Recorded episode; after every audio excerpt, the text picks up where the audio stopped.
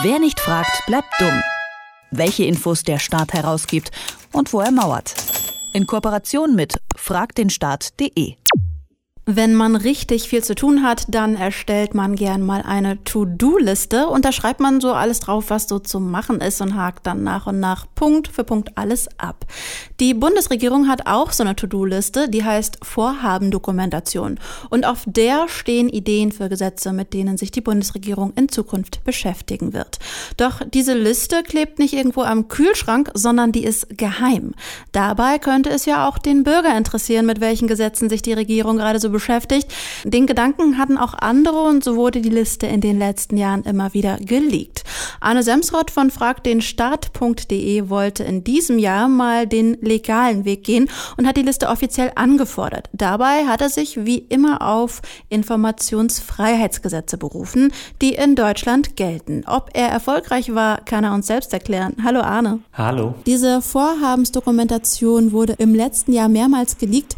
Was stehen denn da für Gesetzesentwürfe drauf? Da stehen alle Gesetze drauf, die gerade Priorität haben bei den verschiedenen Ministerien. Das heißt, jedes Ministerium beschließt, dieses Gesetz, das hat jetzt gerade für uns Vorrang. Also zum Beispiel, wir wollen das Prostitutionsschutzgesetz ähm, in den nächsten Wochen und Monaten verabschieden. Dann kommt das auf diese Liste und dann wissen alle anderen äh, Personen, alle anderen Ministerien innerhalb der Bundesregierung, dass das jetzt bald kommt. Aber natürlich nicht nur die, sondern auch alle anderen Personen, die äh, Zugang haben zu der Vorhabendokumentation.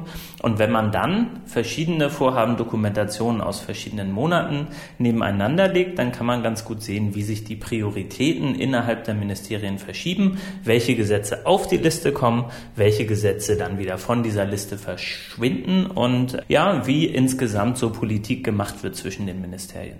Wie fleißig war denn die Regierung? Wurden die meisten von den äh, Gesetzen mittlerweile schon verabschiedet? Ja, das äh, wissen wir nicht so ganz, denn in, im, innerhalb des letzten Jahres wurde diese Liste nicht mehr geleakt, aber ähm, in der Regel sind so knapp 100 Gesetze auf der Liste gewesen, von denen die meisten inzwischen abgearbeitet wurden, aber so einige ähm, sind dann auch wieder da, davon verschwunden. Da, da gibt es so einige Beispiele, äh, gerade so im, im Bereich der inneren Sicherheit war immer mal wieder was diskutiert, das ist dann aber nicht mehr äh, zu finden nach einigen Monaten. Das heißt, anscheinend gab es dann interne Prozesse und das wurde dann wieder von der Prioritätenliste getilgt. Und jetzt hast du ja selbst Zugriff auf diese Liste angefordert. Äh, wie erfolgreich warst du damit? Leider überhaupt nicht erfolgreich. Ähm, die Bundesregierung hat zwei Gründe dafür angeführt, äh, dass sie mir dieses Dokument jeweils nicht geben will. Und das eine ist, die Liste ist geheim. Das Bundeskanzleramt hat einen VS-Stempel auf diese Liste gepackt. Das heißt, äh, die Liste ist Verschlusssache. Das ist in der Regel für solche Dokumente vorgesehen, die nicht an die Öffentlichkeit kommen sollen, weil sie sonst die öffentliche Sicherheit zum Beispiel gefährden würden.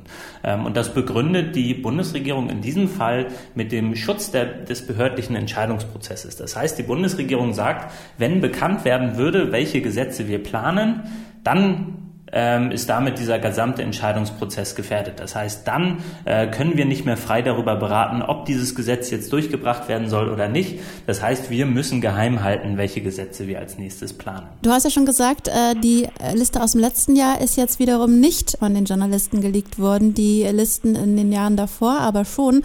Aber warum jetzt im letzten Jahr nicht mehr? Das wissen wir nicht so richtig. Äh, die Quellen, die das jeweils geleakt haben, sind versiegt. Es könnte auch mit Anfragen nach äh, diesen Vorhaben dokumentiert Dokumentationen an, zusammenhängen. Ähm, wir wissen also nichts Genaues darüber, ähm, was derzeit auf dieser Dokumentation drauf ist, äh, was davon wieder verschwunden ist. Und wir sehen ganz ehrlich auch keinen wirklich guten Grund dafür, ähm, dass so eine Liste nicht herausgegeben werden soll, weil alleine nur der Name von Gesetzen da drauf steht. Und eigentlich sollte es in der Demokratie schon äh, ganz normal sein, dass man in der Öffentlichkeit eine ungefähre Vorstellung davon hat, was für Gesetze in der nächsten Zeit geplant sind und dass gerade solche Informationen äh, geheim gehalten werden, das kennt man eigentlich eher aus anderen Regierungsformen. Es ist also ein äh, Mysterium um das Vorhaben Dokumentation, um die Vorhaben Dokumentationsliste.